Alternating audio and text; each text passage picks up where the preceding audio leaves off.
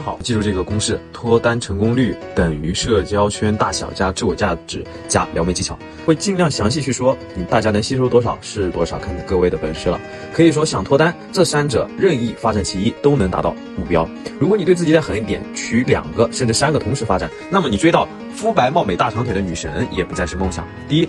交际圈大小啊！如果你真的想脱单的话，并且是和自己喜欢的类型一起脱单的话，那这绝对是你必不可少的东西，而且最最简单的方法。很多宅男宅在家里，宅在宿舍，天天对着电脑、手机打游戏、刷视频，认识的女生呢就是班里几个，自己心里默默看上的，别人也觉得香，早就被人叼走了。那剩下的自己又看不上，又没动力去追，总不能指望在大街上来一个你的心动女生啊，主动跑过来跟你要微信、要电话号码吧？那这种诡异的事情，要么出现在玄幻里，要么出现在悬疑里。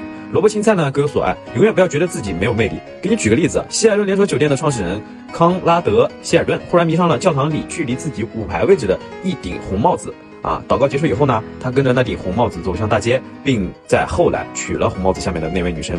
原因是什么呢？原因是希尔顿小时候的保姆啊总是喜欢用红色的围裙衬着他的小弟弟。那这就是爱情地图的魅力，就是一顶红帽子也能吸引到这种顶级富豪大 boss。何况你一个活生生的人呢？你独特的成长经历注定能够吸引到跟你同频的人，基数够大，这个同频的人就可能长得越漂亮。所以试着戴一顶绿帽子啊，多出去走走，参加社交活动，羽毛球、桌游、社团，什么都可以。第二，自我价值，这个真的严重怀疑很多想脱单的人啊。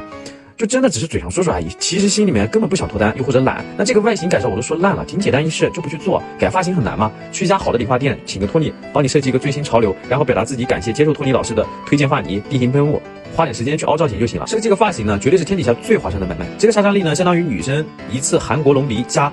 瘦脸整容，大几万的项目你花上几百块钱就搞定了，几百倍的投资回报率你都不干。巴菲特要是知道了，都要被你气出老血啊！提升个人的衣品很难吗？很多人就是逛逛淘宝看看，碰到自己喜欢的就买下来，这难怪提升不了衣品。淘宝有一套推荐机制，你喜欢什么样的风格，多少钱的价位，你穿多大的裤衩，他给你算的明明白白的。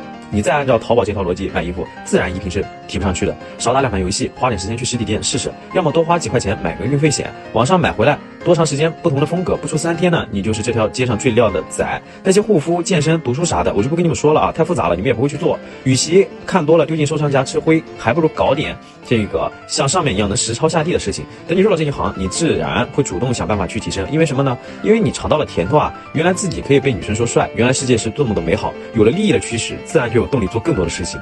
第三，撩妹技巧，那这一点我不用多说了，说多了你们也记不住啊。你们只要记住一点：男人靠做事儿和他人建立联系，女人靠。说话和他人建立联系，你和他甜言蜜语就等同于女生穿着性感的套装往你怀里蹭一样，所以你需要多和女生聊天。聊舒服的天，关键是在于如何跟女生好好聊天。其实有个超级简单的方法，那就是你一开始呢就不把对方当成喜欢的对象，不断的暗示自己你只想跟他做朋友。要么呢，同时多聊几个喜欢的啊，东方不亮西方亮，你也没那么多负担，或者是也没有那么担心这个不成啊啊就没后路了。把一份喜欢分成几份，就没那么喜欢了。对于啊追求女生来说呢，是一个非常非常重要的事情。想想就明白了。你和朋友聊天时为什么不觉得尴尬？因为你很放松，你无所谓。你和喜欢人聊天为什么总没话题，总是尬啊？因为你患得患失，生怕说错一句话，所以你紧张局促。不安，手足无措。只要你表现出来，再小的细节，女生也能感觉到。人和人之间最重要的是什么呢？就是感觉。只要你放松了，放心，女生的社交直觉是男生的六倍，找话题的能力也是六倍，不需要你来动，聊天就可以自然而然的进行下去。